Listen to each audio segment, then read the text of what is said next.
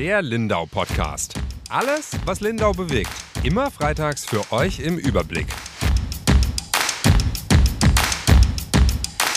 Herzlich willkommen zu unserem Lindau Podcast. Mein Name ist Yvonne Reuter, ich bin Redakteurin bei der Lindauer Zeitung und neben mir sitzt meine Kollegin Ronja Straub. Hallo Ronja. Hallo Yvonne. Ja, erzähl uns doch heute mal die Nachrichten der Woche.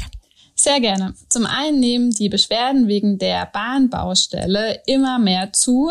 Jetzt wurden auch noch Sirenen beschädigt. Die Polizei ermittelt und sucht auch Zeugen. Außerdem hat Lindau endlich eine neue Kämmerin. Birgit Richter wechselt aus der Lindenberger Verwaltung in die Lindauer und folgt auf den noch aktuellen Kämmerer Horbach. Außerdem ist im Lebensmittelskandal um einige Restaurants in Lindau jetzt eine Auswertung da und es wird kein Strafverfahren geben. Und zu guter Letzt zum Lindauer Leuchtturm. Viele fragen sich wahrscheinlich immer noch und oft, warum der eigentlich zu ist. Das bleibt zunächst auch noch so. Dort müssen nämlich noch Arbeiten getätigt werden. Genau, das waren unsere wichtigsten Nachrichten der Woche. Und wie immer haben wir uns ein Thema ausgesucht, mit dem wir uns näher beschäftigen wollen. Viele von Ihnen haben es vielleicht mitbekommen. Ende vergangener Woche hat man immer wieder Hubschrauber über Lindau kreisen sehen. Es waren einige unterwegs. Und Yvonne, was war da denn eigentlich los? Was war denn der Grund? Ja, es war wirklich, es kam richtig geballt. Es waren drei Einsätze in kurzer Zeit und bei allen drei Einsätzen ging es darum, dass eben Wassersportler genauer genommen Stand-up-Paddler gesucht wurden. Jetzt vielleicht eine kleine Erklärung. Stand-up-Paddler hat bestimmt jeder schon mal gesehen, auch wenn er mit dem englischen Begriff vielleicht nichts anfangen kann. Übersetzt heißt es Stehpaddler. Das sind die, die auf so schauen aus wie Surfbrettern mhm. stehen und mit einem Paddel sich stehend fortbewegen. Das ist eine ganz entspannte äh, Art im Sommer den See und das äh, schöne Wetter zu genießen, aber es ist nicht ungefährlich, wie die Einsätze jetzt wieder gezeigt haben. Ja, was ist denn genau passiert? Ich finde nämlich auch, dass es immer eigentlich sehr harmlos aussieht, aber trotzdem hört man ja immer wieder in den Nachrichten, dass es da zu Vorfällen gekommen ist. Was ist denn jetzt in Lindau genau passiert? Ja, es ging los eben letzte Woche Donnerstag. Da ist ähm, auf dem Bodensee vor Lochau ein großer Einsatz gewesen. Da waren Stand-up-Paddler in Not geraten. Ich glaube, es waren drei. Ähm, das, der Wind hat so aufgefrischt, da war plötzlich Windstärke 6 und die trieben immer weiter vom Ufer weg. Ähm, während zwei sich ähm, retten konnten, ist einer plötzlich verschwunden.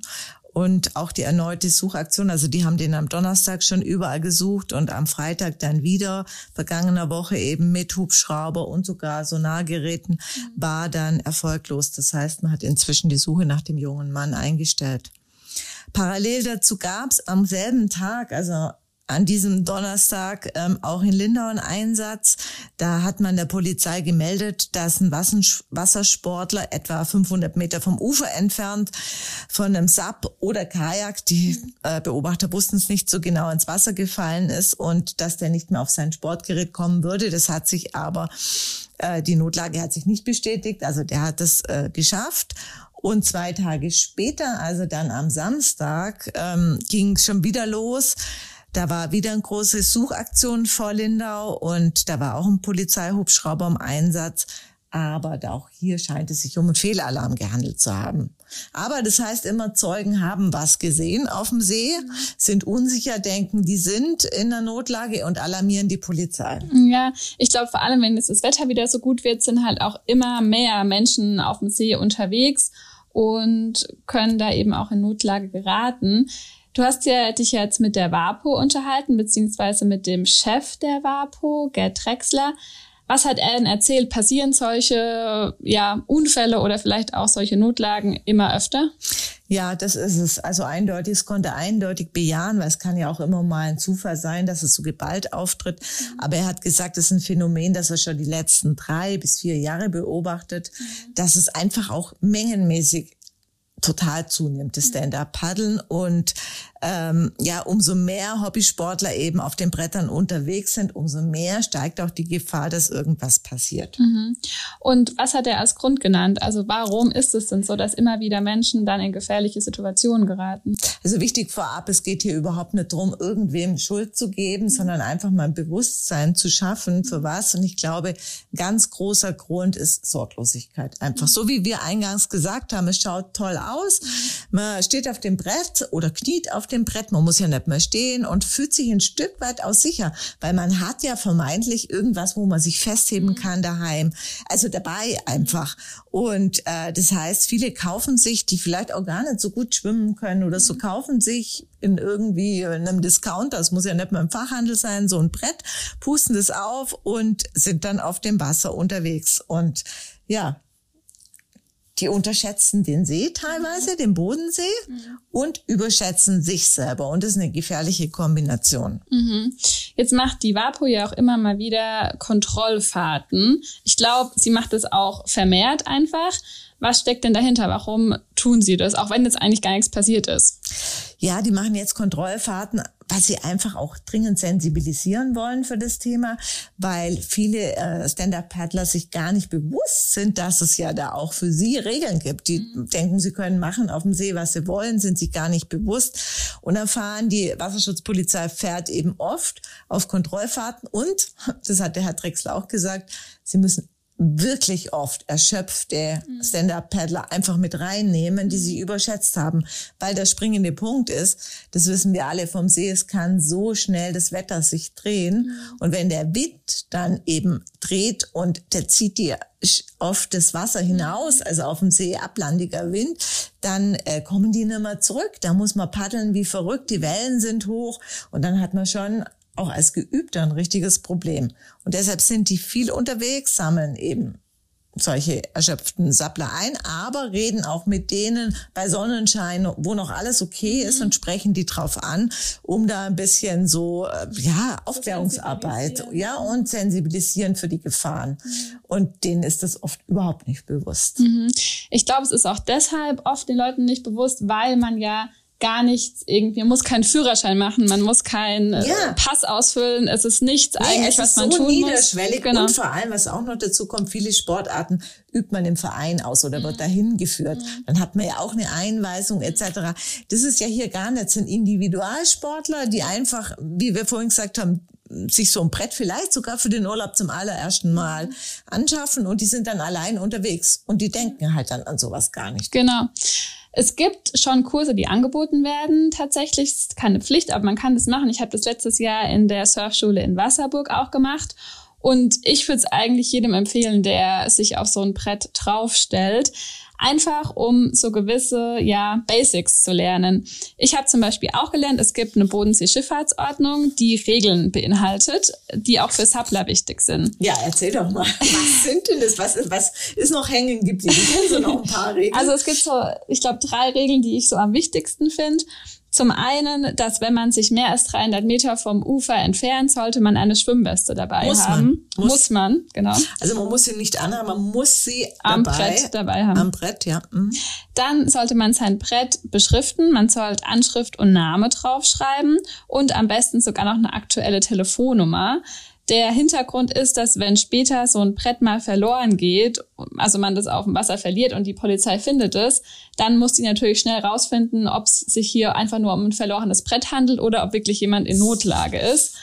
Ähm, das ist wichtig. Und dann gibt's noch so ein Band, also Lash heißt es auf Englisch, das an diesem Brett dran ist und das man sich irgendwo am Körper befestigen sollte, dass eben das Brett im besten Fall erst gar nicht abhauen kann, sondern genau. da bleibt. Das ist keine Pflicht, aber das wird eben empfohlen, weil das ist nämlich dann, äh, wenn man wirklich mal vom Brett runterfällt, und dann gibt's ja auch so ein, immer so einen Schwung und dann haut's, das Brett ja eigentlich in eine andere Richtung, dass das Brett in der Nähe bleibt und dass man schon die Möglichkeit hat, sich wenigstens an etwas festzuheben und dann auch wieder aufs Brett zu kommen. Ja. Also das empfiehlt der Herr Drechsler sehr. Und wie du gesagt hast, ähm, die Surfschulen zum Beispiel, die solche äh, Bretter ausleihen, die machen ja immer eine kurze Einführung, auch wenn man keinen Kurs gemacht hat.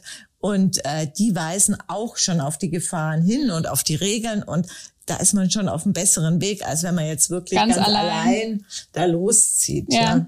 Was ich immer noch so ein bisschen ja schwierig fand, war so gut einzuschätzen, wie weit ich jetzt eigentlich gerade vom Ufer weg bin. Also ich finde, man hat da kein so ein richtiges Gefühl, wenn man jetzt vielleicht nicht schon sein Leben lang auf dem See unterwegs ist, hat der Herr Drexler da auch irgendein ja, einen Richtwert genannt. Er hat auch gesagt, das ist total erstaunlich, weil eigentlich so, wie du gesagt hast, nach 300 Metern braucht man die Weste und mhm. so.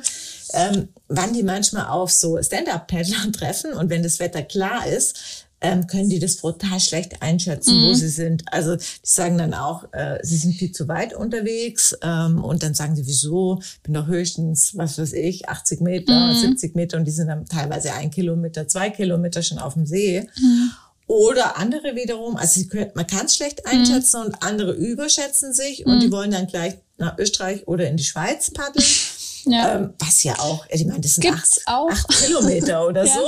Ja, also da muss man dann wirklich sagen, da muss man schon trainiert sein. Ja. Das macht jetzt niemand einfach so. Nee, aber ich habe letztes Jahr eine Begleite, die hat das gemacht. Die ist nicht nur quer, sondern sogar längs über den See gepaddelt von Ludwigshafen Botmann, ganz da hinten, also noch hinter Überlingen bis nach Bregenz. Also mhm. einmal quer, das waren glaube ich 60 Kilometer oder so, aber eben die war selbst sogar auch Lehrerin und eben sehr erfahren mhm. und hatte jemand im Boot dabei, der sie begleitet das, hat. Ja. Dann ist es auch was ganz anderes. Auf jeden Fall. Und äh, auch, es ist auch, wenn man niemanden im Boot hat, aber wenn man wenigstens als Gruppe rausgeht, hat man ja. vielleicht auch schon ein bisschen, nee, Sicherheit ein bisschen. Ja, ein hat bisschen. jetzt ja. Aber hat er irgendwas gesagt, an was man sich so halten kann? Also ich finde es auch schwierig, immer so eine Orientierung auf dem See zu haben, ehrlich es gesagt. Es ist echt schwierig. Also da hat er auch keine Tipps gegeben. Mhm. Es ist so ein Zwischending, weil die dürfen ja auch nicht zu nah an mhm. den Badenden. Also wenn man in, in einem Bad ist, was weiß ich, vor Wasserburg oder so, man mhm. darf ja auch die Badegäste nicht äh, gefährden. Nicht irgendwie. in den Schwimmbereich. Genau, nicht direkt in den Schwimmbereich, weil dann könnten ja die Schwimmer irgendwie so ein Paddel auf den Kopf kriegen. Mhm. Das will man auch nicht. Aber sie dürfen auch nicht ganz raus auf den See. Mhm. Aber ob es da irgendwelche Markierungen mhm. gibt, wage ich zu bezweifeln. Mhm. Ich weiß nicht, an was die sich orientieren. Mhm. Ah, ich würde halt immer glaube ich, so möglichst nah zum, einfach am Ufer bleiben. Ufer, ja. ja. Also ich meine, an sich dürfen darf, es ist ja nichts verboten, man darf das ja so, aber klar, ähm, wenn man halt nicht geübt ist, sollte man es ja einfach nicht tun. Ja. Gibt's denn auch Zeiten, wann man oder ja irgendwie Gegebenheiten, wann man gar nicht mit dem Pedal rausgehen sollte? Also man sollte sich schon, äh, wenn ein Sturm kommt, prinzipiell geht. Also erstmal in die Wetter-App gucken, bevor ich mich auf das Stand-up setze, auf das Brett. Aber ähm, es, wie wir vorhin gesagt haben, das Wetter kann am See auch wirklich sehr schnell ähm, schwanken und so. Wenn Sturm ist und Sturmwarnung und alles blinkt um den See, dann muss ich halt so vernünftig sein und sagen, da gehe ich als normal normaler, wenn ich jetzt kein äh, Surfer bin und Profi bin, der da seine Loopings dreht, gehe ich nicht auf den See. Und es gilt ja auch als Schwimmer. Also weder als zum Schwimmen noch eben, um da auf meinem Paddel meine Runden zu drehen, da ist der See tabu. Ja. Und der andere Punkt ist, sobald es dunkel wird. Mhm. Und das ist schon schwierig, weil es ist natürlich super schön, im Sonnenuntergang rein zu paddeln. Und wenn wir mal gucken, welche Fotos wir im Archiv haben, also auch von der DPA und so, das sind alles solche Sonnenuntergangsfotos. Aber sobald es dunkel wird, ist es einfach ein Risiko. Und es wird jetzt schon früher dunkel. Also es äh, war Wahnsinn, gell? Um ja. halb neun ja. oder so. Ist, der August ist äh, schon fast vorbei und es wird super früh dunkel. Genau. Und das ist dann wirklich, also da sollte man es dann auch mhm. lassen, um kein Risiko einzugehen, weil man findet die Leute ja dann auch nicht mehr, wenn mal Gefahr wäre wäre. Mm, ja, eben. Also ich meine, der See ist einfach riesengroß und äh, da wird es einfach schwierig. Ich finde aber zum Beispiel auch gerade die Mittagszeit, weil ich bin auch jemand, ich gehe auch super gern abends irgendwie auf den See, weil das halt so schön ist mit dem Sonnenuntergang. Und dann muss man aber schon, dann haben wir uns auch schon mal ehrlich gesagt einen Radler mitgenommen. Wir hatten dann so eine Tasche, die wasserdicht ist und haben da einen Radler rein, haben uns dann draußen aufs Board gesetzt, mhm. Äh, aufs Brett gesetzt und haben halt diesen Radler getrunken und so. Und dann ist es halt schon auch voll schön. Aber eben, dann muss man halt auch diszipliniert sein und sagen, okay, jetzt paddle ich aber zurück, weil man muss ja den Rückweg auch wieder mit einberechnen. Ja. Andererseits war ich auch schon um die Mittagszeit draußen und habe mir dann halt auch einen Sonnenbrand eingefangen, weil dann halt die Sonne wiederum unberechenbar ja, ist. Also man muss dann halt zu unterschiedlichen Zeiten an unterschiedliche Dinge denken. Ja, auf jeden Fall. Also um das da natürlich sicher auch zu sein. Hitzeschlag sollte man auch nicht kriegen auf dem Brett und das darf man auch nicht unterschätzen. Gerade jetzt die letzten Wochen, ja, wo es ja. so heiß war, hat man mittags auch nichts auf dem See verloren. Nee, eigentlich nicht. Mhm. Wie ist es denn für die, die an Land bleiben? Wenn ich jetzt äh, am Ufer entlang spaziere und Passant bin, wie verhalte ich mich denn dann richtig, wenn ich jemanden sehe, der vermutlich in einer Notlage ist? Ja, man muss es beobachten und dann wirklich, hat der Herr Drechsler gesagt, lieber einmal zu viel die Polizei alarmieren als einmal zu wenig. Das gilt auf jeden Fall. Man muss gucken, ähm, wenn man sieht, dass Sturm ist, dass Wind ist und einer treibt immer weiter raus, sofort die Polizei alarmieren und äh, ja dann da auch bleiben, um genaue Angaben machen zu können. Das ist ganz, ganz wichtig.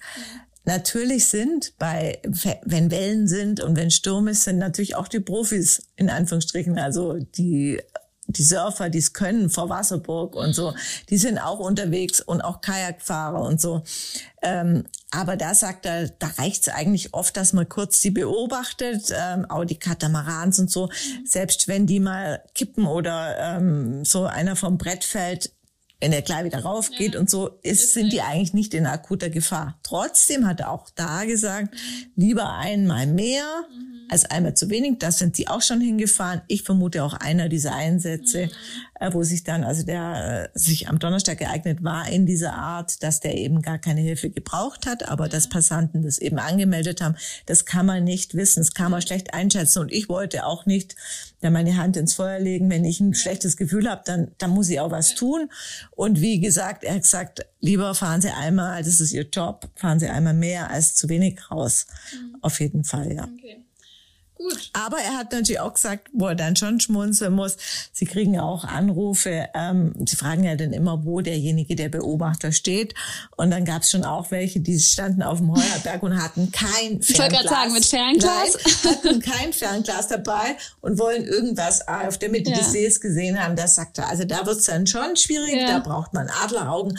Aber natürlich gehen sie auch solchen Hinweisen nach. Ja, also es ist ja schon, also klar, es ist wichtig, dass man dem auch immer nachgeht, aber aber ich fand es jetzt schon auch bemerkenswert, welche Einsätze das auch immer auslöst. Ich habe dann auch mit der Polizei wegen einem anderen Thema ähm, telefoniert, zwei Tage später. Und die hatten am Wochenende sowieso jede Menge zu tun. Die hatten irgendwie über 20 Einsätze innerhalb von drei oder vier Tagen. Bei der Hitze ist es ja auch nicht ohne.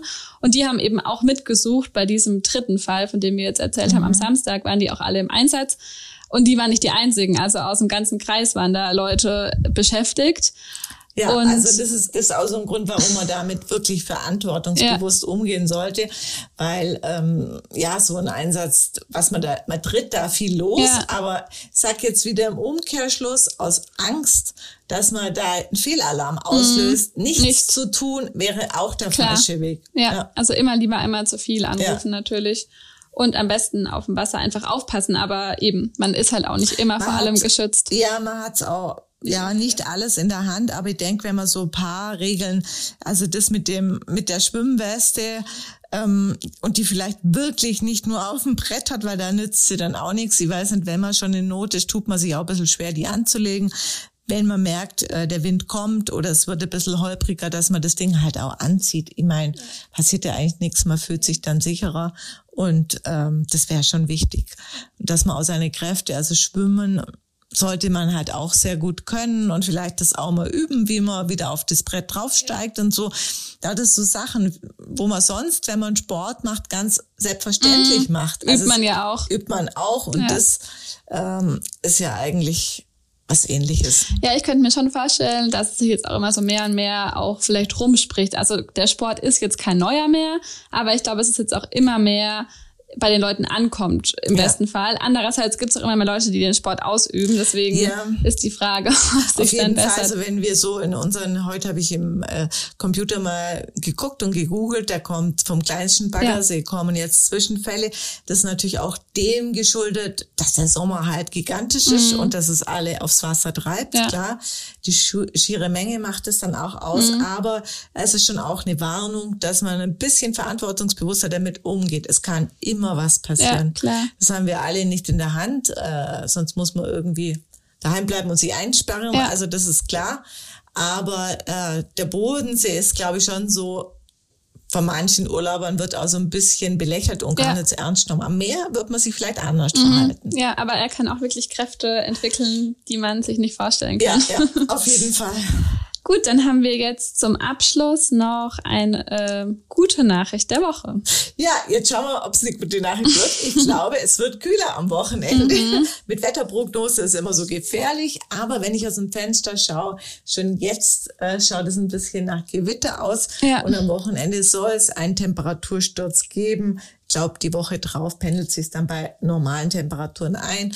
Aber echt die wenigsten dürften jetzt nach der Hitze was dagegen haben, wenn es mal ein bisschen kälter wird und die Natur schon gar nicht. Ja, ich freue mich auch wirklich riesig, wenn es wieder ein bisschen kälter wird.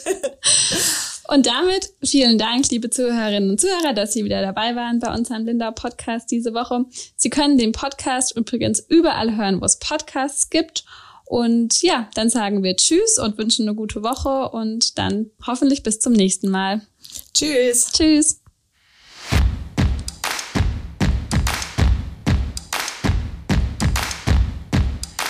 Der Lindau Podcast. Alles, was Lindau bewegt.